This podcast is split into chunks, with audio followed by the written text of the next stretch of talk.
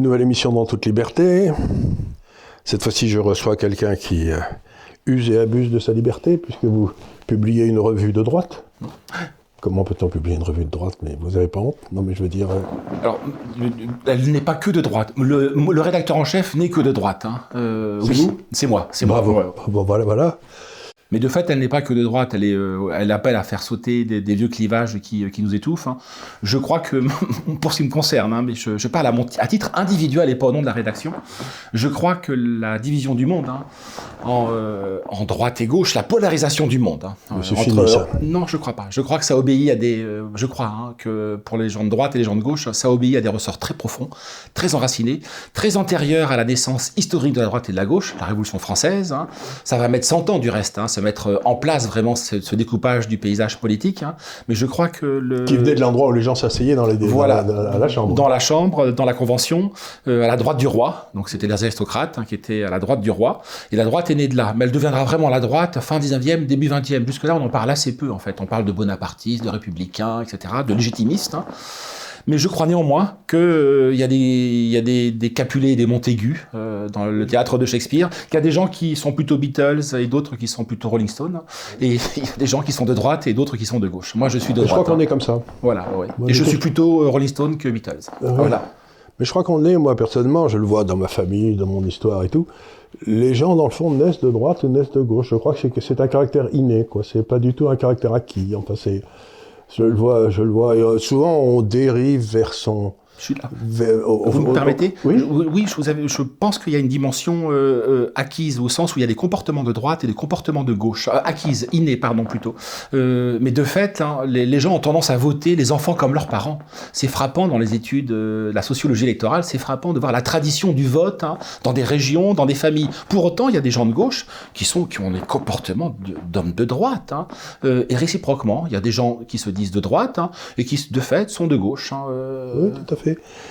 Et donc, cette revue, elle existe depuis longtemps. Depuis un demi-siècle. Hein. Euh, Ah, 50 ans. Ça commence à être vénérable. On l'a, dépoussiérée et rajeunie, mais elle a, elle a la cinquantaine. Elle a la Et cinquantaine. elle a été publiée sans interruption ou il y a eu des petits Sans moments interruption. Alors, il y a eu des, des moments dans. Alors, c'est un bimestriel, six numéros par an.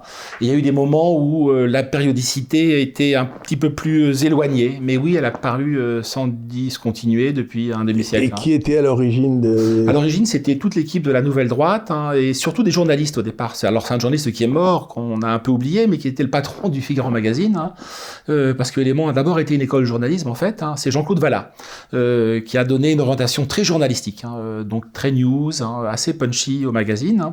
Évidemment, la figure tutélaire, c'est Alain Benoît, lui depuis un demi-siècle. Aujourd'hui, il ne signe plus que les éditos et des papiers. Dans le dernier numéro, il a consacré une étude exhaustive, remarquable, hein, à l'indigénisme, hein, euh, qui est Ouais. devenu un sujet central depuis euh, six mois, en fait, depuis bien plus longtemps. Il y a, il y a, pas- il y a Boc Côté qui avait fait un très bon livre sur ça. Côté a fait des, de très bons travaux en général sur tous les sujets, sur celui-là en particulier. Euh, Boc Côté a fait des travaux. D'ailleurs, je ne sais trop recommander son livre qui était ouais, et puis qui est de- paru il y a deux ans, je crois. de le lire dans. euh, il a fait un livre également. Il fait des émissions au Québec que je suis, euh, Les Figaro toutes les semaines, et nous on le fait euh, intervenir dans Éléments depuis euh, depuis quelques années. Et De Benoît nous avait alerté sur Boc Côté il y a dix ans de cela, en nous disant attention les jeunes, hein, regardez du côté du Québec là-bas, il y a quelqu'un de très très intéressant qui est en train de pousser. Et Boc Côté devait avoir la 20 25. Hein, euh, Non, non, parce que moi, je, je suis tombé sur ce, sur ce livre par hasard, et cet été, c'était... euh, j'ai été, été bluffé parce que j'avais rencontré Bloc Côté, mais je m'imaginais pas qu'il pouvait atteindre des tels degrés Ouais. de profondeur. quoi. Ouais, si, si, si. Et, il est très jeune, hein, il est très jeune. Je, il doit avoir même pas 40 ans. Hein, euh,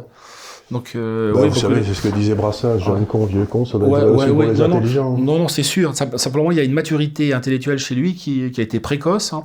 Moi, je rêve qu'il nous fasse un livre sur le, le mutant des mutants. euh, c'est son président euh, canadien. Euh, parce que le, Le, fils le- naturel de Fidel Castro, voilà, le, le monde de demain. euh, Trudeau Ouais, oui, oui, euh, Justin. euh, Justin ouais, Justin, Justin, faut l'appeler, euh, faut le franciser puisqu'ils sont quand même très sensibles et sourcilleux sur la question de la francophonie là-bas.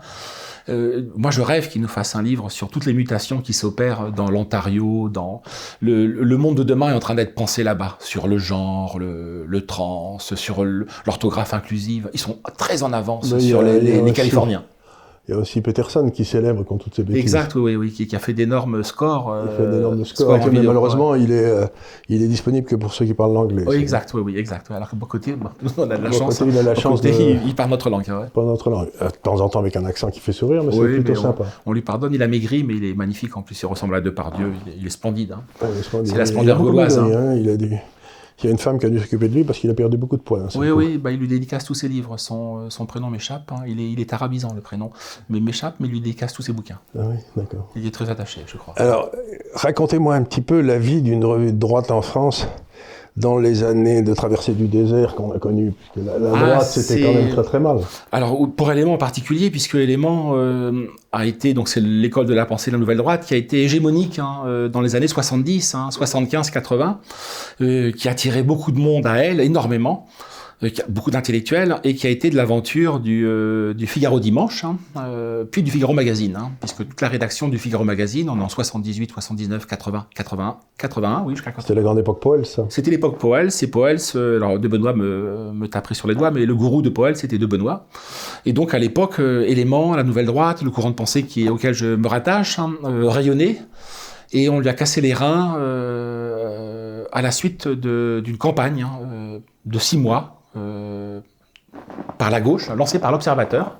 À l'époque, il s'appelait le Nouvel Observateur parce que la gauche s'était euh, terrorisée à l'idée que Giscard soit réélu et elle était convaincue que la Nouvelle Droite aurait pu fourbir des euh, munitions intellectuelles au giscardisme, hein, ce qui n'était pas tout à fait le cas. et on a cassé les reins de la Nouvelle Droite. Elle est rentrée une traversée du désert de, de 20 ans, facile, hein, de 80 aux années 2000. Comment survit Moi, c'est l'époque où je rencontre Alain de Benoît. Eh bien, c'est un intellectuel qui est fort peu médiatique à l'époque, hein, euh, mais qui est très apaisé. Comme c'est un homme moralement très élégant, il porte, euh, il porte assez bien la censure dont il est, euh, dont il est de fait accablé hein, dans tout ce qu'il fait, dans tous ses travaux. Il avait des chroniques. On a oublié ce que c'était. Je le dis pour les jeunes. Hein. Les jeunes ne savent pas la liberté qui était la nôtre jusqu'aux années 80.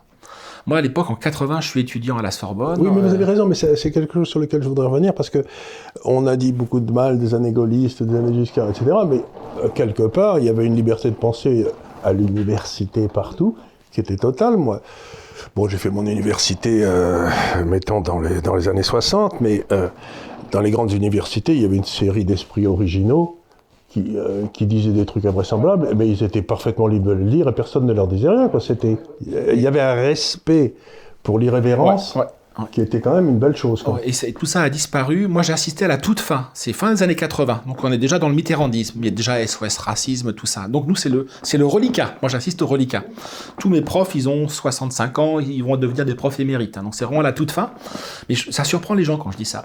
Euh, moi, je suis à la Sorbonne à l'époque, à Paris 4. C'est Paris 4. Hein. Euh, le patron de l'UFR, donc du département de lettres, hein, c'était euh, Jacques Robichez. Jacques Robichès, je le dis aux jeunes gens, c'était le patron euh, du comité scientifique du Front National. Il était, c'était le patron de la Sorbonne. Il n'y avait pas un antifa qui venait le houspiller pendant ses cours. Hein.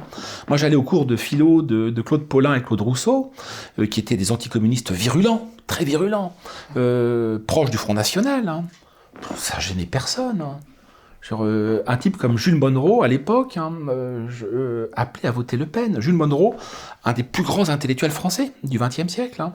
Aujourd'hui, c'est inconcevable. Hein. Aujourd'hui, vous avez un professeur qui s'affiche, je dis pas Front je ne dis pas RN, qui s'affiche Manif pour tous. Donc ça commence là. Le, nazisme commence là, aujourd'hui. Il est mort. Il ne peut pas faire de cours. Son cours est pourri. Son cours est pollué. Laissez-moi vous poser une question parce que ce qui s'est passé, c'est Bon, ça s'est passé partout, cette espèce de, chasse aux sorcières qui s'est mise dans les années 80, parce que, bon, ça s'est vu aux États-Unis, ça s'est vu en Angleterre, ça s'est vu partout, en France également. Euh, qu'est-ce qui est à l'origine de, de cette chute dans la capacité de penser? Parce que ce que je dis souvent aux gens qui me laissent pantois, c'est que dans le fond, c'est la première fois dans l'histoire, mettons que la France est 10 siècles, hein, elle commence, mettons, à, On pourrait à Bouvines, Mhm. C'est à peu près là où on commence à voir émerger l'idée. Euh, il y a toujours eu des grands intellectuels. Il y a toujours eu, dans le fond, euh, les grands intellectuels, il y a eu des grands intellectuels français qui ont dominé le monde pendant dix siècles. Et puis ça s'arrête à la génération, mettons, de Camus, de Malraux. Et depuis, c'est le désert. Qu'est-ce qui nous est arrivé? Oh, C'est. Euh, c'est une bonne question, mais ah c'est une, question qui est terrible parce que Soit on, fait une lecture, vous savez, à la Spengler sur le déclin de l'Occident, donc on, dit qu'elle est... On décline comme des fous sous la Troisième République. mais, je, vais, en faire, je vais en faire la critique de cette euh, grille de lecture, puisque ça veut dire que les, les civilisations sont, sont des créatures mécaniques, hein, qui ont un début... Ouais. Qu'on se fatiguerait. Qu'on se fatigue. Euh, non, les, on, peut, on, peut, faire une lecture à l'inverse. Les situations, c'est comme les saisons, c'est comme la, la, roue, elle tourne. Hein. Ça va, ça vient, ça s'effondre. Peut-être que nous sommes au creux de la vague. Hein. Peut-être qu'on assiste à un frémissement, depuis, en tout cas au niveau intellectuel, en tout cas au niveau estudiantin, depuis, euh, depuis le début des années 2010. Hein. Euh, dans l'univers catholique, la Manif pour tous a produit, hein, est en train de produire, on parlait de Boc-Côté, est en train de produire une nouvelle génération. Alors évidemment, c'est encore des bleus. Euh, Boc-Côté est le plus, un des plus solides, hein, et tous n'ont pas son coffre ni son courage. Hein, J'en conviens parfaitement.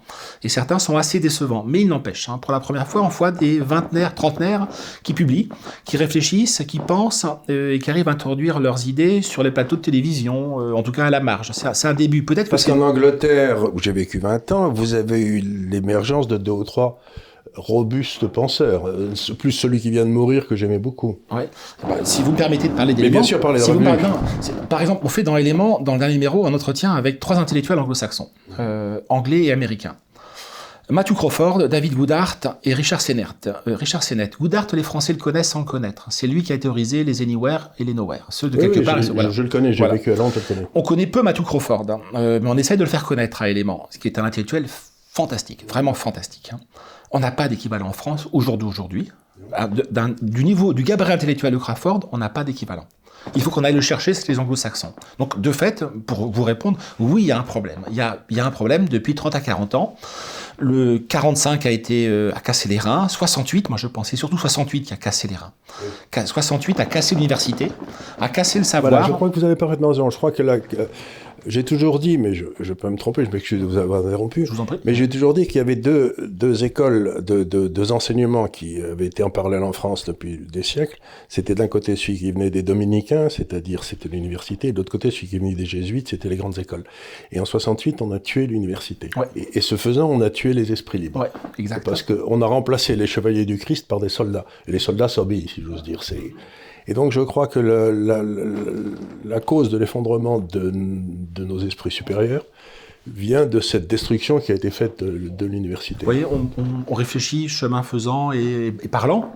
Euh, oui, 68 l'université, plus la réforme Abi, euh, le collège unique, hein. mais plus, c'est la destruction du savoir, le, sabordage de l'autorité. Euh, on, oublie que la Troisième République hein, s'est imposée par son système, on a dit que c'était la République juive, hein. on a dit que c'était la République protestante. Hein. Euh, et Albert Thibaudet a dit non, non, non, euh, c'est ni l'une ni l'autre, hein. s'adressant entre autres aux Maurassiens. Il dit c'est la République des professeurs. Et il a raison. Il a raison, c'est la méritocratie républicaine. J'ai pas les chiffres en tête là, mais si on regarde les, entrants à Polytechnique, à Normal, euh, il y a un siècle et aujourd'hui, on est sidéré par le pourcentage de paysans. Rapporté au nombre de paysans, en proportion, de petits commerçants, d'ouvriers. Il y avait une méritocratie. Donc ça, on, produisait des l'école a produit pendant 50 ans des intellectuels, hein, des normaliens, euh, qui venaient de nulle part, hein, qui, euh, qui montaient de leur province. Qui Mais ça a été Pompidou. Pompidou, Pompidou, il débarque du Cantal. Il faut, il faut, moi je le. Et ça a été aussi à la limite Albert Camus avec Monsieur Germain. Mais Camus aussi. Camus vient d'Algérie. C'est autant donné, c'est voilà. Et sa mère était illettrée. Voilà. donc il y a pas, il y avait pas de raison objective que sans la méritocratie. Donc c'est-à-dire la... Donc vous êtes en train de dire quelque chose de très très grave. J'avais lu quelque chose comme ça. C'est que je crois que les promotions de l'ENA Polytechnique, etc. aujourd'hui sortent de quelque chose comme 20 jardins d'enfants à Paris. Ouais, c'est ça. ça doit être, la formule est super. C'est, ça doit être Vous voyez, c'est, et puis les autres. C'est-à-dire, autrefois, la République considérait que son devoir, c'était d'aller chercher le petit qui était très doué au, fond du Cantal ou en Algérie, là, dans la mer, savait pas lire, et de l'amener à un niveau où il s'était réalisé pleinement. Et cette fois-ci, depuis 20-30 euh, ans, cette, idée de l'éducation a complètement disparu. Voilà, ouais. on veut pas, on veut plus fabriquer d'élite. Hein. On, a perdu le goût de l'excellence. On a imposé les bourdieusiens, on a imposé, pardonnez-moi de, recourir à ce, les, élèves de disciples de Bourdieu qui sont dominants dans le système universitaire considèrent que la culture savante, hein, ce que la conversation qu'il a nôtre en ce moment, est une culture spécifiquement bourgeoise. Hein. Donc elle défavorise de fait hein, les fils d'ouvriers. Euh, donc ils vont s'aborder la culture savante, la grande culture. C'est vraiment, c'est raisonné, c'est le programme des pédagogistes. Hein, euh, ils vont casser ça. Or c'est l'inverse qui se passe. Moi je suis un fils de commerçant, euh, mon père était paysan, ma mère était paysanne. C'est précisément parce que j'ai eu accès à ce genre, à cette culture savante, hein, que j'ai pu m'élever. Mais eux, ils font le calcul inverse. Hein. C'est des fils de bonne famille, bourgeoisie rose. Hein. Euh, vous le dites, c'est, euh, je retiens la formule, c'est une vingtaine de jardins d'enfants. Donc c'est, euh, c'est, c'est un univers sociologiquement qui est conditionné, déterminé, qui lui a, un recours que n'ont pas les catégories populaires. Les catégories populaires, on les a acculturées. Acculturées, ça veut dire qu'on les a coupées de leurs ressources intellectuelles. Hein. Eux, ils s'en foutent. Hein. Le jardin d'enfants, ils s'en foutent, puisqu'après, ils auront la prof à domicile. Tandis que le, le Pompidou dans le Cantal l'aura pas si on n'apprend pas à, Pompidou dans le Cantal hein, euh, le, grand savoir, donc la grande culture, la France est ainsi faite, on peut le regretter, hein, que les cultures locales ont été euh, asséchées par le jacobinisme, euh, par la monarchie, par. mais donc c'est la grande culture qui fait que nous sommes français. C'est parce que je lis Molière, c'est parce que je connais le règne de Louis XIV que je deviens français. Je le deviens par l'école. Hein. Mais si l'école me prive de ce savoir, moi, Pompidou, dans le Cantal, c'est un petit village, Pompidou dans le Cantal. C'est rien, je veux dire. Ben, lui aujourd'hui, c'est, il, il, fait un CAP de, de monteur ajusteur. Et, et ça, c'est dans le fond, c'est une trahison extraordinaire de, la gauche. Oui, oui, oui. Parce que dans le fond, on peut dire ce qu'on veut de la Troisième République. Comme vous l'avez dit, c'était la réussite des professeurs. Et ce qu'ils voulaient, ils avaient une ambition, c'est dans le fond de sélectionner les meilleurs où qu'ils soient. Oui, oui. Alors j'ai l'impression qu'on est passé de cette ambition à quelque chose de il faut qu'on soit tous mauvais. Tous nuls, hein. tous, tous nuls. Faut tous nuls. L'étiage, pour reprendre la voie là. Mais c'est une... Ah non, mais c'est désespérant. C'est une trahison de l'esprit de gauche, parce que l'esprit de gauche, c'était quand même euh, la recherche de l'excellence oui, oui. moi, je pense que la Troisième République, elle a, elle a été euh, aussi forte sur ce chapitre d'éducation parce qu'elle voulait concurrencer l'Église. Hein, donc, elle a persécuté l'Église. Il y avait les jésuites à l'époque. Voilà, vraiment, il y a eu l'expulsion des congrégations. Donc, euh, euh, comme elle, elle, se débarrasse, il y a, en 89, il y a un Français sur deux qui est quand même éduqué. C'est déjà énorme, hein, l'éducation. C'est énorme, grâce, grâce donc aux institutions religieuses. Hein. La République veut, veut faire tout mieux. Tout le monde sait lire à peu près. Ou à peu près. On, Tout le monde voilà. à peu près. On, sait lire, on sait, disons qu'il y en a un sur deux qui a les, rudiments d'écriture, qui de, de, calcul, tout euh, euh, manuscrit à vérifier, mais c'est à peu près à la louche. Hein. Et la République veut faire la même chose, mais elle veut faire mieux. Alors on peut lui reprocher d'avoir euh, euh, démoli l'Église, elle l'a démoli parce que là aussi on a oublié euh, l'expulsion des congrégations, ça a été, ça a été sauvage. Hein. C'est-à-dire qu'il y a quantité de... C'est pourquoi il y a autant de, religieux français en Amérique latine, hein. c'est Troisième République, hein. c'est qu'ils quittent la France parce qu'ils en sont chassés, ou en Belgique. Ah mais ça c'est une des caractéristiques de la France, on a toujours chassé nos élites si vous voulez, depuis les protestants sous Louis XIV, ensuite les aristos, puis ensuite, il y a eu les congrégations, puis il y a eu les juifs avec Pétain. Ça a toujours été, dès qu'il y avait des types... vous, et vous pouvez rajouter donc l'élite républicaine, que la Troisième République, hein, de substitution, mais de fait, elle a, elle a existé. Il faut regarder les noms, hein. c'est, on, est, on est surpris. Je veux dire. Et bien ça, la République, hein, ce qu'on appelle la République hein, aujourd'hui, abusivement, euh, l'a détruit méthodiquement à partir des années 60, euh, au nom d'une vision du monde euh, post-marxiste, c'est celle de Bourdieu, que le, que le savoir est inéquitablement distribué. Oui, je je sais qu'il est inéquitablement distribué. Euh, il l'est pour des raisons principalement biologiques, hein, euh, génétiques. Hein. Je crois, ça, vous êtes de droite. Ouais, je, crois, je le crois. Euh, et à côté de ça, il y a également des raisons culturelles. Hein. Mais eux, eux ne veulent voir que les raisons culturelles. Donc ils vont détruire la légitimité du savoir, pardonnez-moi d'employer ce terme-là, mais c'est le terme de Bourdieu, du savoir savant. Parce que il est dans l'esprit des bourdieusiens, il est étiqueté bourgeois, alors que ce sont eux les bourgeois. La nouvelle bourgeoisie, en fait, là aussi, on se rend compte du renversement du monde. Hein. C'est que la, grande bourgeoisie victorienne, hein, la grande bourgeoisie haussmannienne, on pense ce qu'on veut d'elle. Euh, vous, plus de bien, je pense, que moi d'éléments. Mais il n'empêche, hein. moi j'aime en, elle les qualités balsaciennes. Hein. C'était des pères qui étaient avides, hein, euh, qui avaient faim, qui étaient des bâtisseurs. Et donc ils ont, battu des, ils ont bâti des villes. Euh, c'est la bourgeoisie qui a qui crée le monde, qui a recréé Paris, cette bourgeoisie-là. Il y avait un livre qui s'appelait Les bourgeois conquérants, je me souviens. Voilà, ouais, ouais. Et, et leur fils, c'est l'inverse. Leur fils, on est passé d'un monde de la, d'un mode de la production à un mode de la consommation.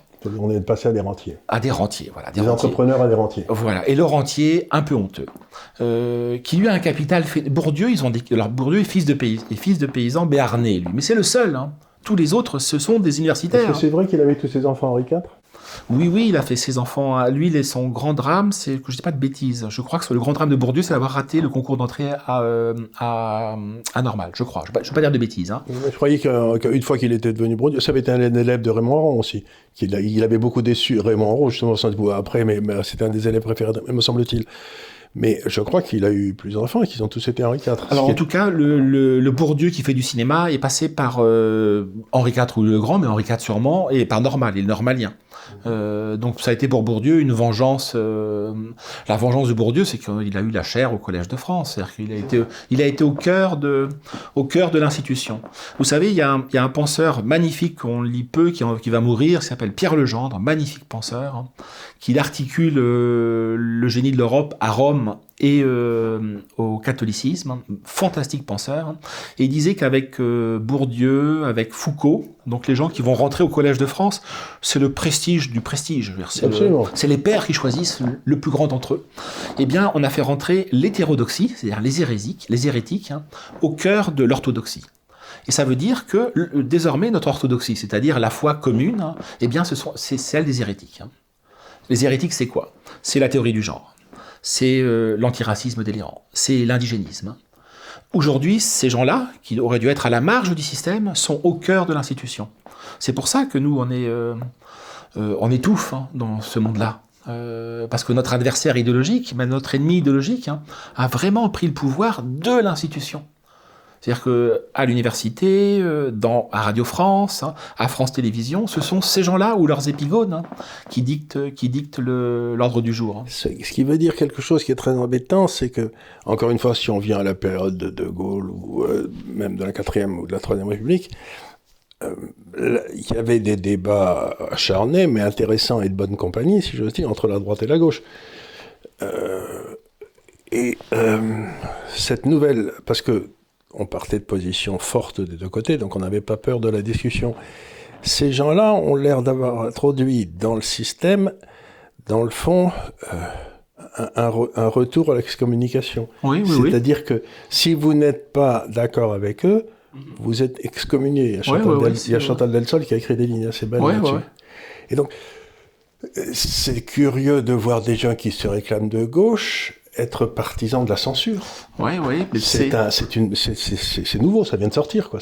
Enfin, ça, ça vient de sortir, ça fait 20 ans qu'on déguste. Oh, moi, je, est-ce que c'est pas, est-ce que c'est pas ça, être de gauche hein? Euh, Moi, je, moi je, à la différence donc de la rédaction d'éléments, euh, moi, je, je vous le disais, hein, je reste attaché à à cette division en faisant une lecture presque métaphysique. Hein. C'est vous dire à quel point je pense qu'elle est profonde, enracinée en nous.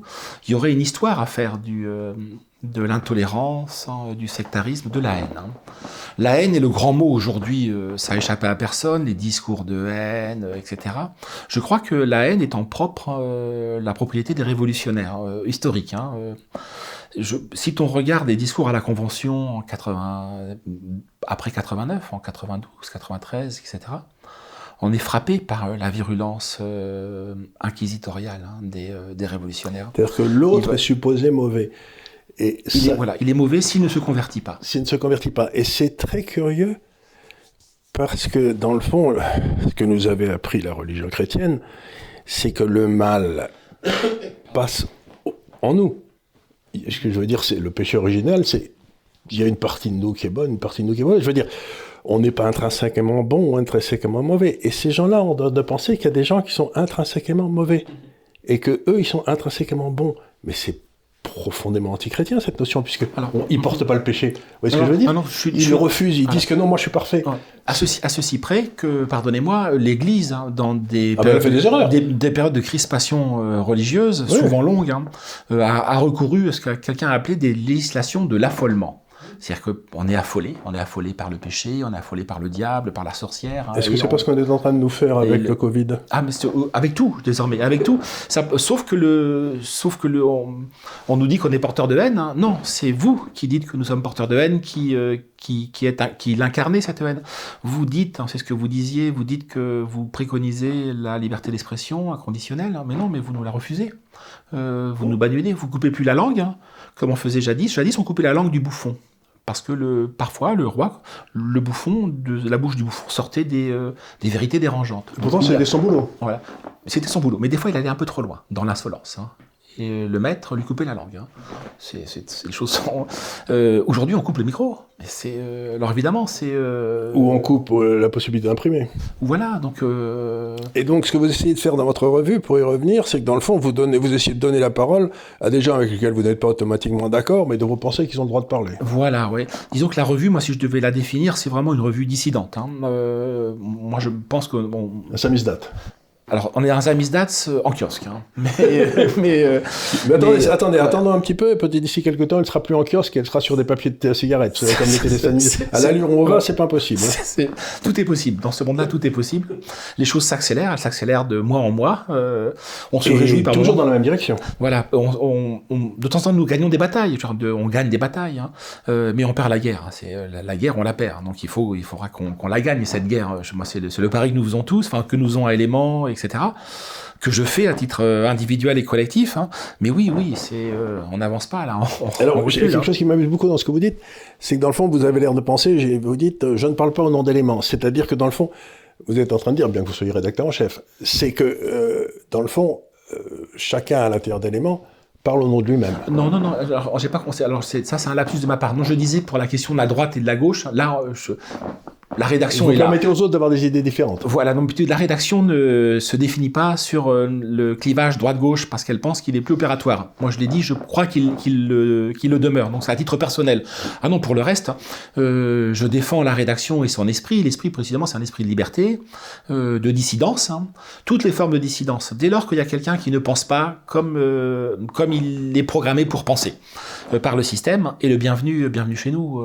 c'est le, le type de personnalité que nous recherchons c'est le, moi, je moi, j'ai toujours été en dehors du système pour ce qui me concerne. Hein.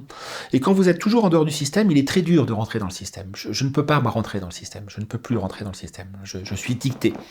Mais de fait, il y a beaucoup de gens qui font sécession dans le système. Hein. Et c'est ces gens-là que, vers lesquels on se dirige, nous qu'on recherche. Ça va de Michel Onfray à Éric Zemmour, euh, en passant par dix autres. Hein. Il y en a de plus en plus. C'est quand même les signaux encourageants que nous, en, que nous, pouvons interpréter. Et bien, dès que moi nous en voyons un, Pascal Esséric, le patron de la rédaction, et moi-même, hein, ben, nous essayons d'aller le voir, ou en tout cas de le lire, de regarder ce qu'il fait, d'en parler, de le faire connaître. Hein. et on se dit, euh, c'est comme ça que ça se passait en Union soviétique. Je travaillais dans une autre vie aux éditions L'Âge d'Homme, qui était la grande maison d'édition des dissidents soviétiques. Hein. et son patron, qui est un homme génial, Dimitrievitch, me disait, mais vous savez, euh, Bousquet, euh, les dissidents là-bas, Solzhenitsyn, c'est un soviétique. Il est ingénieur grâce aux soviétiques. Hein. Mhm. Il fait dissidence là-dedans. Il suffisait de se gratter le nez pendant un cours de marxisme-léninisme pour commencer le début de la dissidence. D'un petit quelque... Il suffisait de bailler. Il Vous baillez comme ça. Ou vous, vous endormez. Il y a un pauvre gars qui s'est fait flinguer en Corée du Nord récemment parce qu'il s'était endormi pendant un eh discours ben, du, guide suprême. voilà, c'est typiquement. Et ben, la dissidence euh, naît là-dedans. Donc, euh, ben, dès qu'elle se manifeste d'une manière ou d'une autre, hein, par une insolence, hein, euh, par une chiquenaude, par, on parlait de la France et l'esprit français, par un merde, un merde bien, bien senti il y a quelqu'un qui pense, il y a quelqu'un qui, a un peu de courage, euh, autant aller ce que. Vous avez parlé de Solzhenitsyn, c'est ce que disait Solzhenitsyn, il dit la raison pour laquelle il nous impose la façon dont on doit parler, c'est que si on se met à parler différemment, ils nous repèrent tout de suite et peuvent nous envoyer dans un camp immédiatement. Ouais, ouais, Donc c'est le fameux logos des Grecs. c'est dès que vous n'utilisez pas leur logos à eux, vous êtes repéré. Quoi. On est repéré, voilà. Euh, euh, mais si vous êtes repéré, ben, ils finissaient en camp. Et nous, on finit, euh, Dieu merci, il y a Internet, mais ils sont en train de le verrouiller.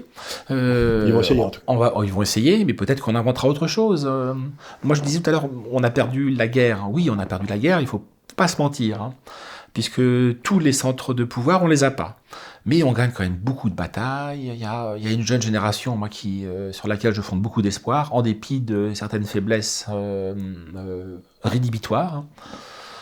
Mais quand même, allez. Euh... L'image que j'utilise, c'est que je suis rentré, j'ai vécu en France une grosse partie de ma vie, puisque j'ai été en Angleterre pendant 25 ans, ensuite 10 ans en Hong Kong, et tout et tout. Et euh, ce que j'essaie, je suis rentré en France il y a 5 ans en me disant si le bateau doit couler, je veux être dessus. Vous voyez, c'est quand même la moindre des choses. et je me suis rendu compte que ce pays me faisait exactement penser à, un feu de tourbière. C'est-à-dire que vous avez d'un seul coup une flamme qui sort là, vous allez voir, puis hop, elle sera à 300 mètres plus loin. je veux dire, c'est ce pays est en, est en pré-révolution intellectuelle. Vous avez des, des, des, feux qui brûlent partout, mais qui ne sont pas reliés les autres. Celles. La tourbière a pas pris, il y a des feux ici, des feux là et tout. Mais un, un de ces quatre, il, il va y avoir un embrasement parce qu'on ne peut pas continuer à empêcher les gens de penser par eux-mêmes, c'est c'est insupportable. C'est la logique nous nous dit qu'en effet, ça, ça, quelque chose va se cristalliser. Quand, comment que, que toutes ces, ces, énergies, que toute cette colère, moi je défends la colère, parce que la colère, tout le monde l'attaque, mais il y a un grand philosophe, le premier d'entre eux, Aristote, qui est le seul à la défendre, la colère. Hein. Et la colère a des vertus politiques, parce qu'elle veut réparer une injustice qui est faite, on veut réparer, on aspire à... Il y a des colères partout, il faut les agréger. les gilets jaunes, c'est... Les gilets jaunes, c'est... il faut les fédérer. Quelqu'un va, va finir par les fédérer. Euh. La nature politique a horreur du vide, hein. donc elle va, elle, va le, elle va le créer, c'est pas possible. Euh, mais euh, l'embêtant, si vous voulez, c'est qu'on peut avoir des colères, et puis on pas à fédérer et tout. Et à ce moment-là, ça débouche sur euh, l'anarchie, l'anomie, et plus personne ne peut bouger. Et donc, euh, la colère, c'est très important d'être en colère, mais il faut pouvoir la dominer pour Voilà, il faut la discipliner. Il faut la discipliner. Il y a un grand théoricien du populisme qui est Christopher Lash, américain, qui, est le maître de Michéa, de, de Benoît, de, moi, de beaucoup d'autres, hein, qui a beaucoup travaillé sur le populisme aux États-Unis. Euh, qui a toujours échoué à avorter. Sauf, hein, euh, disait-il, hein, ça surprend les gens quand on leur dit ça, sauf Martin Luther King, hein, disait euh, Christopher Lash. Martin Luther King réussit dans les pays du Sud. Pourquoi? Parce qu'il s'appuie sur une colère légitime, mais surtout sur une structure sociale de petits commerçants, de petits artisans. Et il reprend un mot d'un théologien protestant, qui ce mot est le suivant. C'est il faut discipliner le ressentiment. Euh, disciplinons la colère. Hein. Et il, le fait, il le fait, Martin Luther King, c'est très intéressant, mais il le fait aussi dans le cadre de la façon générale de penser des États-Unis, qui est en partant de la base, en, en, montant des groupes de pression, etc. Le problème de la France, c'est qu'on s'attend toujours à ce que le problème soit résolu par, le type par là-haut. Et là, là, il, s'appuie vraiment. C'est un petit peu comme le Tea Party, qui est parti de deux petites organisations de passe et qui est monté, qui a fini par nous amener à 30 ans. Mais euh, ce que je veux dire par là, c'est que euh, le génie de Luther King, ça a été de partir de ce qui fait le fondement des États-Unis, c'est l'individualisme en quelque sorte. Moi, je corrige. Hein, euh, étant, euh, ayant des critiques à faire sur l'individualisme, je corrige et je vais essayer de vous montrer pourquoi. Luther King s'appuie sur deux ressorts très puissants. Le, la petite bourgeoisie noire émergente. Hein. Donc, il y a un tissu commercial, un tissu artisanal. Hein. Euh, donc, des gens qui sont, ils commencent à être assis dans la vie.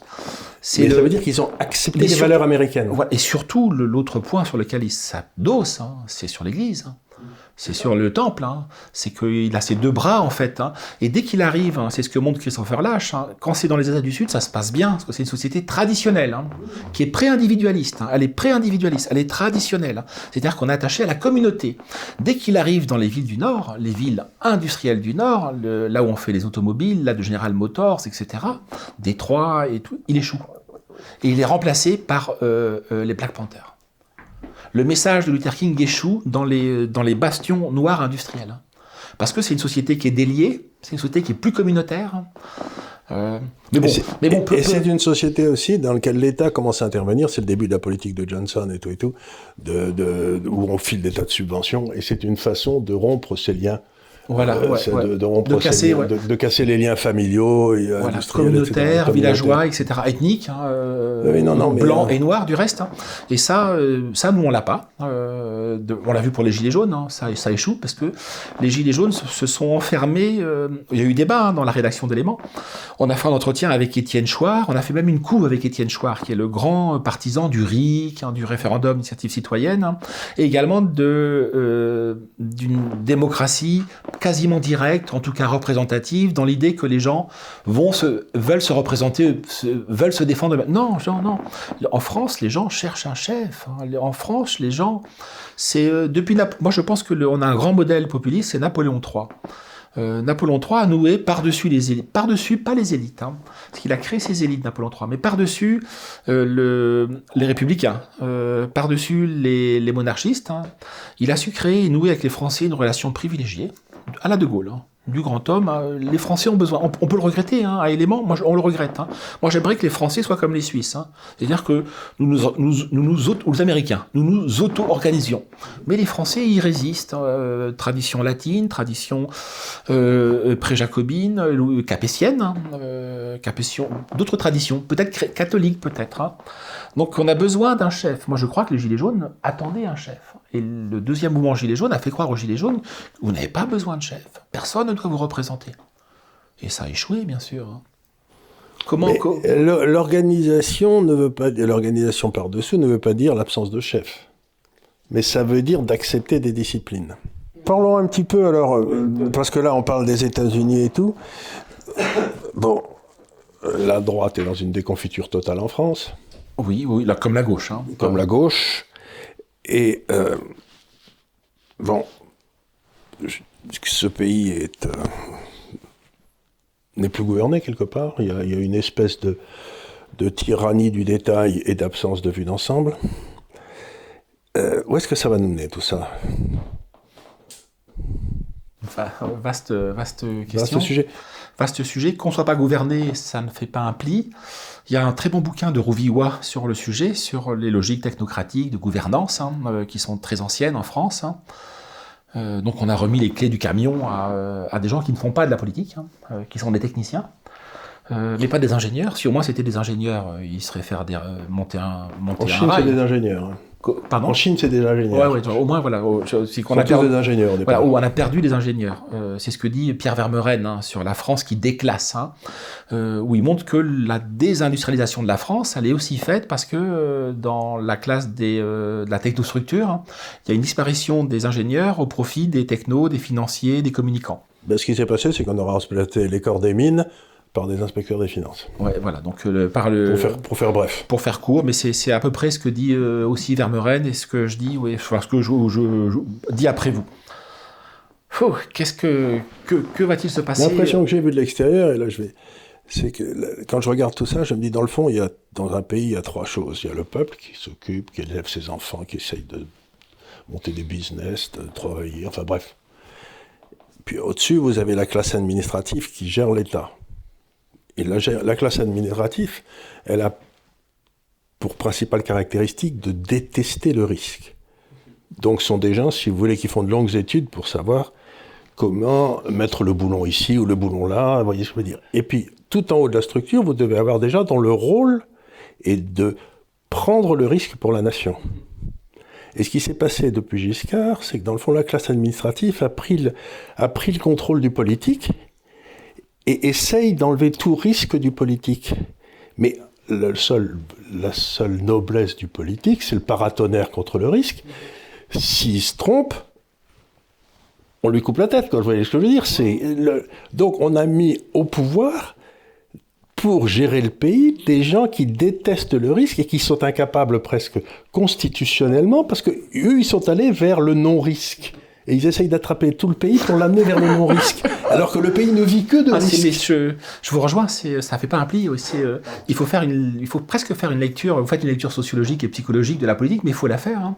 Il y a une aversion au risque hein, euh, qui traverse tout le Mais corps social. À partir du moment où le pays Ah, ouais, est, géré par des, avec ceux qui- des gens qui détestent le risque, Bah, dis- dis- disons le mot, hein, par, euh, par des fonctionnaires du pouvoir. Euh, voilà. alors, simplement, ce sont des hauts fonctionnaires, hein, euh, certes, hein, mais ce- ils ont une conception fonctionnariale hein, de et donc c'est- je retombe sur euh, sur Oviwa, hein, sur les, les, les Saint-Simoniens au départ, vous savez, l'administration des choses. hein. Euh, la gouvernance repose là-dessus, c'est l'idée qu'en fait on est sur un rail hein, et qu'on a besoin d'opérateurs hein, pour, euh, bah, pour accomplir un certain nombre de, de missions, mais qui, sont, qui ont déjà été... Voilà, mais si le pont s'effondre où arrive le train, il continue. Voilà. Ou, ils sont, alors ils sont perdus. Moi, je pense. Ils sont complètement perdus. Ils sont perdus. Et c'est d'où le Covid, hein, par exemple. Le- Exactement. Le, le Covid, c'est l'inconnu dans l'histoire. C'est tout d'un coup, c'est un truc qui n'est pas programmé dans leur cycle d'études. hein. Euh, eux, eux, ils ont Ou des ou c'est la, la ligne Maginot qui marche pas. voilà, et ça, ils savent plus quoi faire. hein. Ils sont déroutés. En fait, ils, ils sont donc ils- non seulement il y a une aversion au risque, hein, mais elle traverse tout le corps social, l'aversion au risque. hein. Mais bien sûr, On parce que faire c'est- une- sont ceux qui Mais réussissent. je pense que ça dépasse le cadre de, de la classe de dirigeants. Je pense que tout dans le monde qui est le nôtre, hein, on le voit sur le coronavirus, hein, ça, ça impacte toutes, toutes les classes sociales. hein. Et on, on a peur du risque, on a peur de la mort. Mais on la 80 cache. hein. Mais 90% de la population a peur du risque. Mais dans les sociétés anciennes, ben, on nommait pas chef de l'armée le type qui avait peur du risque. Il y avait, on savait que le type, il était plus courageux et, et on, on l'amenait. C'est pas par hasard qu'on s'est retrouvé avec des ouais. généraux en France, mais en général Ouais, des ouais. généraux qui avaient fait la guerre, pas des généraux pas- qui avaient pas- fait l'école de guerre. Pas, pas, au- XXe siècle, moi, moi, au XXe siècle, en tout cas au début des guerres, ouais.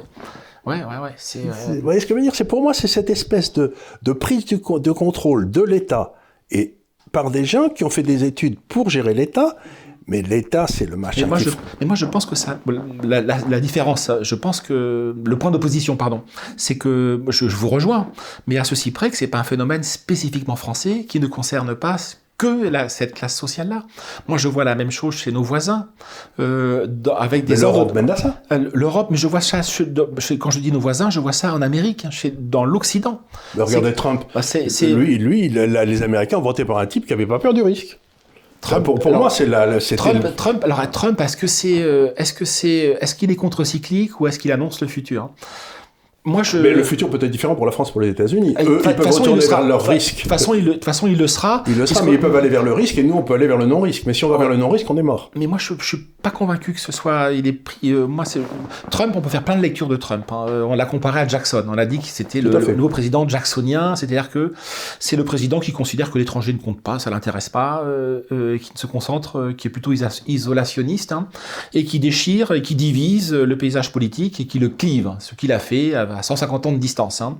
Mais je pense que c'est. ça- Je suis pas sûr qu'il prenne des risques, Trump. C'est un entrepreneur de spectacle. Hein. Euh, Oh, bah, avant d'être spectacle, il a été l'un des plus gros euh, comme promoteur immobilier. Mais- Il a, que vous prenez des risques insensés. Ensuite, il a été, euh, il a monté une chaîne d'hôtels. Ensuite, il a créé euh, une- le, le, le, le, le- le spectacle qui marchait le mieux aux États-Unis. Pendant 12 ans de suite, il a été premier sur le. Et enfin, il se lance en politique pour la première fois et il gagne. Donc, Non, si vous voulez, et non, ça non, suffirait à un seul homme. hein, Non, non, non, vie, non, hein. qu'on- non, qu'on se comprenne, c'est, un phénomène, Trump. Non, mais c'est pas un phénomène, c'est un type qui a pris des risques insensés toute sa vie. Est-ce qu'il a pris des risques Mais il a failli sauter trois ou quatre Non, fois, non, je, non, je, financièrement. non, je parle euh, pas de sa carrière euh, entrepreneuriale, je parle de, de son mandat. Euh, oui, il en a pris. euh, Mais écoutez, il a été, je- il a été attaqué. Non, je, mais ça- ça- a- moi, ce que je veux Mais dire, c'est pas- attaqué comme ça pendant 4 ans, Ouais. J'aurais jamais survécu. Le- les, attaques qu'il a pris pendant 4 ans, c'est inimaginable. Il a été impeach, on lui a coté euh, un procureur spécial, on lui a collé, euh, on, lui a, on lui a fait sauter ses, les gens, il a été trahi dans tous les sens par ses ministres de la Justice et tout. Non, non, je, je le comprends. Je je- J'aurais voté Trump, hein, euh, américain. Mais je pense qu'il ne faut pas qu'on se laisse enfermer de- dans l'alternative Trump ou Biden. hein. Euh, bah, c'est pas ça qui m'intéresse, que- m'intéresse. Attends, je vais je jusqu'au bout. Parce que Trump a une spécificité vraiment américaine. hein. J'ai je parlé de Jackson, hein, euh, entrepreneur. On n'a pas beaucoup d'équivalents. Il y avait Berlusconi en Italie. On, doit trouver d'autres équivalents. Je veux dire, euh, mais c'est c'est pas la norme comme ça l'est aux États-Unis. Donc il a beaucoup de traits américains. Il a un autre trait américain. Quand je dis entrepreneur de spectacle, hein, c'est que c'est euh, c'est une bête médiatique. hein. Ah, tout à fait. On, on oublie ce que, la psyché américaine. hein. Euh, vous la connaissez bien, euh, mais on, on- on- on la néglige. hein. Il y a dans le- aux États-Unis, il y a une dimension euh, spectaculaire au sens de la société du spectacle. Son inventeur, c'est Barnum. On, a oublié le rôle qu'a joué Barnum aux États-Unis dans la construction de l'imaginaire américain. On, ne le sait pas même en France. Barnum, le- il a créé un musée qui a été visité au 19e siècle par 30 à 40. C'est le Puy du Fou, puissance 100. C'est Walt Disney avant Walt Disney. Il a contribué à forger un imaginaire XXL, hein, euh, fort en gueule, hein, euh, tapageur, euh, cow-boy. hein. Je porte aucun jugement de valeur disant cela. Je, je dis simplement que ça correspond à un imaginaire politique. Si nous transplantions ça en France, c'est pas compréhensible. Même en Europe, même en Italie. Je ne dis pas qu'il faut le transmettre. Ce que j'essayais de dire, c'est une chose différente. C'est que aux États-Unis, vous avez des gens qui ont pris des risques, comme le général Eisenhower, par exemple, etc., euh, qui ont été au sommet. Mais et Trump a pris des risques toute sa vie et Non, mais il n'a avez- jamais essayé d'être fonctionnaire pour gagner sa vie Non, mais- honorablement, etc. Tandis que chez nous, Ouais, ouais, ouais. ça fait à peu près depuis euh, Giscard. Giscard, euh, on a eu. Vous savez, quand j'étais dans ma business school aux États-Unis il y a très longtemps, il y a un de nos professeurs qui nous a dit Pourquoi croyez-vous qu'on veut vous embaucher? Et On s'est dit Il est idiot ce gars-là.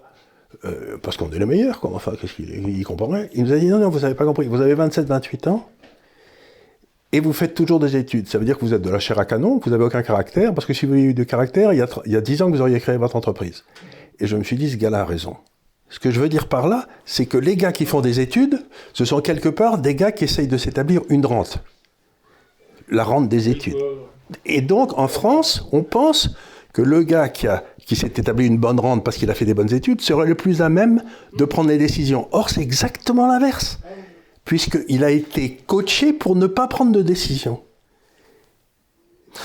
je, vous rejoins. Hein. Je, il y a la question américaine qui est, disons, je la mets de côté. Mais je vous rejoins. Il y a depuis, donc depuis maintenant presque 50 ans, puisque ça nous ramène en 74, 45 ans, depuis même 40, 44 ans, peu importe. Hein. Euh, on, a, on, a, cédé le pouvoir. On, on, aurait pu dire ça de Pompidou à, certains égards. Hein. Mais Pompidou était dans, dans, le sillage de De Gaulle, etc. Et Pompidou avait su s'entourer de très grands serviteurs de l'État, mhm. qui étaient tous des ingénieurs d'ailleurs. Et donc. Euh... Mais ça, non, ça, ça, joue, c'est indiscutable. Ça, ça joue. Dans d'autres termes que les vôtres, hein, mais euh, y a, cette aversion au risque se, se traduit de de toutes les manières possibles et imaginables. Hein. D'ailleurs, si on regarde le profil scolaire des gens que, que nous évoquons, c'est l'ENA. Donc, ce sont vraiment des techniciens du droit, des techniciens de la gestion, euh, donc en l'occurrence des fonctionnaires. De gestion de l'État. Voilà, oui, bien sûr, de l'État. Fait, fait, fait, pour obéir à des, à des protocoles, à des procédures. Et, voilà. et dès que, dès qu'on, euh, dès, dès qu'on, même à la limite, presque, on pourrait presque dire, j'en parle dans un bouquin j'ai fait sur le, le coronavirus, hein, ce sont des contrôleurs de, de gestion. Ils, ils contrôlent de la gestion. Euh, et on nous a mis ça à l'Europe aussi. Oui, oui, je sais, je sais. Donc il y a deux étages de non-preneurs de risque. Et, raison pour laquelle ils, insistent, même inconsciemment, euh, ils font en sorte inconsciemment à, ce qu'on soit vraiment sorti de l'histoire. Parce que si on est sorti de l'histoire, hein, après tout, je veux dire, on est sur des rails, on peut aller jusqu'au bout indéfiniment, peu importe. Hein. Mais on n'est pas sorti de l'histoire puisqu'il arrive, il arrive de la violence hein, euh, par l'islam, hein. euh, il arrive de l'inconnu par un virus, hein. et là ils sont déroutés, là ils sont désarmés. Ou par l'émergence des vieux pays, regardez par exemple, on va ressurgir devant nos yeux ébahis euh, l'Empire turc, la sublime porte, on va ressurgir l'Autriche-Hongrie, avec l'alliance, le, Visegrad, on voit surgir la résurgence, ben, je sais pas, de l'Empire perse. Et donc vous avez ces espèces de, de, de d'empires qui renaissent et qui sont violents. Et euh, ce qui, ce qui, j'avais lu un très bon bouquin d'un gars qui s'appelait Paoli, qui avait écrit la, mort du soldat, je crois qu'il s'appelait. C'était un livre très intéressant parce qu'il disait on a besoin du soldat pour impressionner les autres, en quelque sorte. Et toutes nos sociétés ont été décidées de remplacer le soldat par le juriste. Ouais, ouais. on, on va se défendre par le droit, les gars. Mais à partir du moment où vous avez attiré aux frontières, euh, le, droit, ça devient un sujet intéressant, mais... Euh... Bah, disons que la question du droit, c'est la question des sociétés qui sont les nôtres depuis, euh, depuis trois siècles. Hein. Euh, on est les le, dernier bastion euh, aujourd'hui à s'en réclamer, à s'en référer, c'est l'Europe. Hein. C'est un signe que, que notre continent est, Qu'on ne veut plus est exsangue, hein. oui, et moribond, peureux, prêt à négocier. Euh, à négocier, euh, c'est Alain Juppé? C'est euh, les, les, accommodements, les, accommodements. vous savez ce que disent les Finlandais. ils, disent, ils, disent, quelque chose de très intéressant. Ils disent dans, une, dans un pays, il y a toujours une armée. Si c'est pas l'armée du pays, c'est l'armée du pays d'à côté. Et ils le savent parce qu'ils ont la Suède et la Russie à côté. et donc, eux, ils sont prêts à avoir l'armée du pays d'à côté. Simplement, il faut s'interroger sur. Euh, là, c'est une question que je vous adresse. On renverse les rôles, pardonnez-moi. Euh, sur cette question du droit, elle est envahissante depuis trois siècles. Hein, mmh. Dans le sillage des Lumières, hein, de la pensée libérale, de la pensée de l'émancipation de l'individu. Elle naît surtout d'une idée que les peuples et les communautés et les collectivités ne sont pas des, euh, euh, des agrégats suffisamment solides, hein, euh, et en tout cas qui sont étouffants, qui, qui permettent pas à l'individu de s'épanouir, et donc on les a peu à peu sabordés, sapés, cassés, déconstruits, pour recourir à un langage un peu à la mode, hein, et qu'on est tout nu aujourd'hui. L'Europe est toute nue, puisqu'en effet elle n'a plus que le droit. Euh, elle n'a plus donc que les logiques de l'individu, puisque l'individu, les, logiques individuelles prévalent sur les logiques collectives. Hein. Donc tous les pays que vous je suis pas d'accord. Je, vais, jusqu'au bout. Les, donc, mais les pays que vous évoquez, euh, sur lesquels moi je fonde beaucoup d'espoir, hein, euh, parce qu'il n'y a pas de raison que, que l'âme ottomane, hein, que l'âme turco-mongole, hein, que l'âme perse que vous évoquiez, que l'âme chinoise, hein, euh, euh, pourquoi l'âme européenne Je suis un lecteur de Dominique Vénère, qui est en dormition. Euh, pourquoi ne se réveillerait-elle pas? Euh, Moi, je fais le pari qu'elle va se réveiller au bord du gouffre, euh, au bord du précipice, qu'elle va se ressaisir d'elle-même. Hein. Mais à ce compte-là, il faudra que nous renoncions à la logique libérale, individualiste qui est la nôtre depuis deux à trois siècles. Hein. Puisque celle-là, celle-là repose sur le postulat que nous faisons notre salut individuellement. Je ferai mon salut que tout seul, hein. pas à travers mon peuple, pas à travers les miens. C'est pas exactement. Enfin, c'est, on, on, va pas se lancer dans une discussion sur le libéralisme parce que ça c'est autre chose. Mais euh, si vous voulez, le, la grande différence entre notre société, comme l'avait dit Huntington il y a longtemps, il y a, il y a 20 ans, 20 ans, euh, et les autres, c'est que dans le fond, euh, les autres sont toutes des sociétés collectives, c'est-à-dire que vous voulez sauver la tribu, votre groupe, etc. Notre société, si vous voulez, elle est fondée sur l'idée très profonde que Dieu ne sait compter jusqu'à un. Donc vous devez, vous, devez, vous devez avoir un rapport avec Dieu, ce qui ne veut pas dire que vous ne vous occupez pas des vôtres. Mais vous avez, Dieu a un projet pour vous individuellement, ce qui ne veut pas dire que vous serez individualiste. Votre projet individuellement, ça peut être, et ça a été tout l'Occident chrétien. Donc c'est pour ça qu'on a toujours vaincu les autres, c'est parce qu'on était des individus qui savions pourquoi nous nous battions. Et c'était pour notre liberté individuelle. Et c'est pour ça que les Grecs ont toujours tapé les Perses. C'était ah, parce que les Perses, ils se battaient pour un empereur, et nous, on se battait pour la liberté. C'est pas du tout la même chose.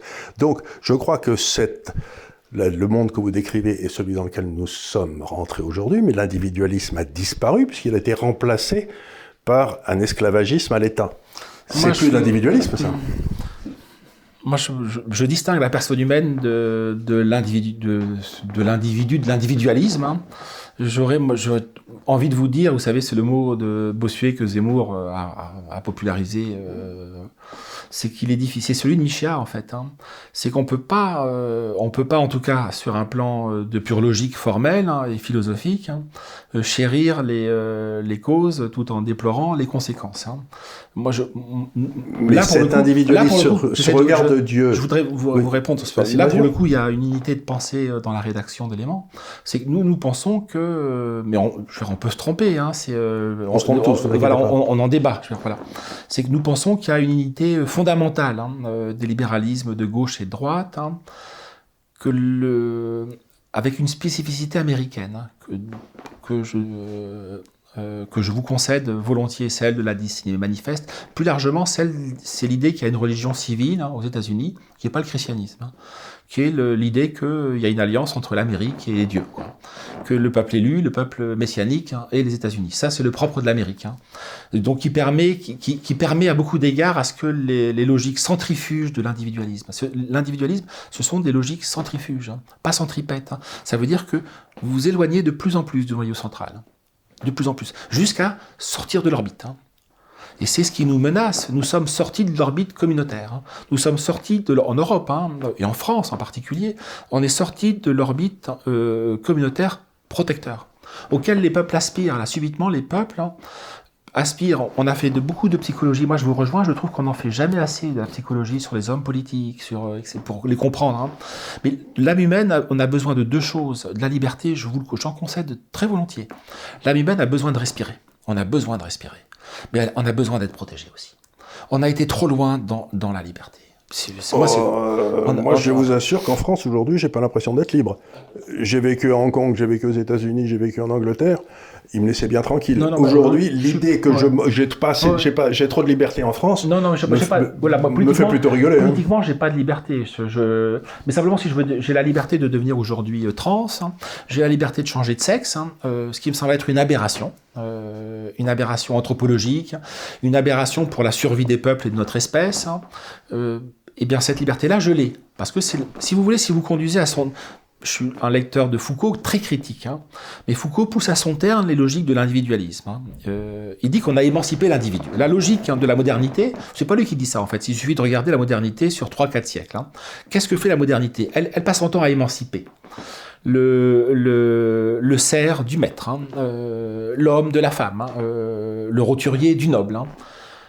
Aujourd'hui, on est arrivé à un nouveau stade d'émancipation, celui du genre donc euh, le, sexe biologique hein, de l'homme. On est aujourd'hui avec l'animalisme hein, en train d'émanciper l'animal. Hein. Ce sont les logiques. La modernité est portée. le paradigme, c'est ça. C'est émanciper. Nous émanciper de quoi? Eh bien, du destin, euh, de la communauté. Euh, et le terme du terme, c'est m'émanciper, moi, François Bousquet, de mon assignation sexuelle. C'est ce que Foucault appelait la propriété de soi. Le terme, disait-il, de l'individualisme, hein, c'est que je suis propriétaire de mon corps. J'en fais ce que je veux. C'est ça, leur liberté, c'est ça. C'est pas la leur mienne. liberté, hein. mais c'est pas du tout la mienne, parce que moi, étant, étant euh, chrétien et catholique, si vous voulez, je ne suis pas libre de m'émanciper comme ces gens-là. Donc, ce que j'essaie de dire, si vous voulez, c'est que le but de tous ces gens-là, ça a toujours été en particulier de, de virer toutes les, comme vous l'avez dit tout à l'heure, tous les ordres religieux, de détruire l'Église catholique, et donc parce que ce qui vous, ce qui vous permet de rester debout, c'est dans le fond, et de ne pas aller vers toutes ces folies, c'est une foi qui ne peut être qu'individuelle. Vous ne pouvez pas imposer une foi collective. Donc, ce qu'on a fait, c'est que vous avez détruit ce qui permettait de tenir debout, et en détruisant ce que vous avez permis debout, ça a fait monter cette espèce d'individualisme imbécile. Mais il ne faut pas oublier que ce qu'on a détruit, c'est d'abord... Non, mais, non, non, mais je- de fait, hein, le, Le but de ces gens-là, ça a toujours été de ouais. détruire les églises. quoi. Alors, faut- je- sauf, les, sauf les musulmans pour des raisons qui m'échappent. Ouais, mais on le voit avec Radio France euh, qui refuse. Mais pourquoi, euh, pourquoi, pourquoi sont-ils tellement indifférents aux, musulmans? Parce Alors, que- ça, serait, ça sera encore un autre sujet, mais pire moi, de la, notre dégénérescence, hein, c'est celui de la haine de soi. Mais je voudrais vous répondre sur euh, l'individu, parce que c'est une, un- une question centrale, hein, et une opposition qui pourrait presque le, le- une opposition importante. hein. Moi, vous avez raison, la foi, c'est individuel. C'est quelque chose, c'est une savoir individuelle. autre chose. Mais par contre, par contre, hein, l'Église, qu'est-ce que c'est que l'Église? L'Église, c'est le corps du Christ dans l'histoire. hein. Et l'Église, elle, elle conçoit que la foi est une expérience, elle le sait inconsciemment, que c'est une expérience, la sociologie va lui apprendre 2000 ans après. La foi, c'est une expérience individuelle. Moi, je mes parents ne m'ont pas transmis la foi. Parce que ça ne se transmet pas la foi. Par contre, mes parents m'ont transmis autre chose, qui n'est pas la foi, qui est l'expérience communautaire de la foi, c'est-à-dire les rites, hein, c'est-à-dire la liturgie. Et dès lors que je rentre dans l'Église, l'Église n'a tenu qu'à travers les rites et la liturgie, pas la foi.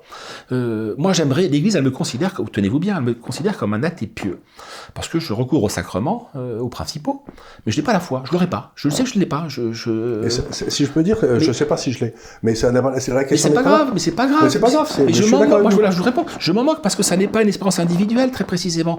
Grâce au rite, grâce à la liturgie, grâce au corps du Christ dans l'histoire, ce qu'est l'Église, hein, la foi, le- la, la- la chrétienté est devenue une expérience communautaire, identitaire, collective. Et c'est ça qu'ils ont voulu détruire. Et c'est ça qu'on a détruit, bien sûr. On a parce détruit. la chrétienté, c'était quand même un miracle entre une espèce de- d'existence collective et la primauté de l'individu. Et c'est cette espèce de tendance dialectique, oui. qui, ouais. qui- qui était. Mais ce que j'aime beaucoup, ce que disait Bernanos, il disait euh, l'Église, c'est un vaisseau qui a son gréement dans les étoiles et sa coque dans la merde. Magnifique. ouais, magnifique. Et euh, c'est exactement ça. Mais c'est le fait qu'elle ait eu la coque dans la merde ne voulait pas dire qu'il fallait la détruire. Elle avait quand même son, son agrément dans les étoiles. Mais écoutez, moi, je, trouve- je trouve ça très intéressant toutes ces discussions. Je ne sais pas si ça les gens. J'espère que ça va intéresser les gens. Et comme vous espérez que cette... Mais Je ne saurais trop vous recommander donc de lire Éléments. Et euh, ça ne veut pas dire... Encore une fois, si vous voulez, moi j'ai créé une société un petit peu spéciale qui s'appelle GAFCAL, avec mon fils il y a 20 25 ans, qui fait des recherches sur l'économie, ce qui se passe dans tous les pays du monde et tout. Et nous avons un, un évangile, en quelque sorte, une chose auquel nous croyons, c'est qu'il n'y a pas d'esprit maison. C'est-à-dire que le chef n'a pas raison, c'est peut-être la standardiste qui a raison, donc vous voyez ce que je veux dire Donc tout le monde a le droit de s'exprimer et d'exprimer ses opinions.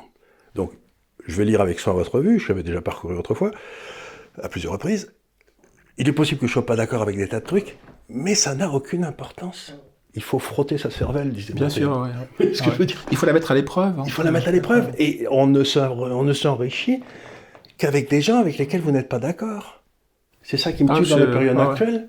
Dans la période actuelle, si vous voulez, si vous ne pensez pas comme celui en face de qui vous êtes, il vous refuse de vous entendre.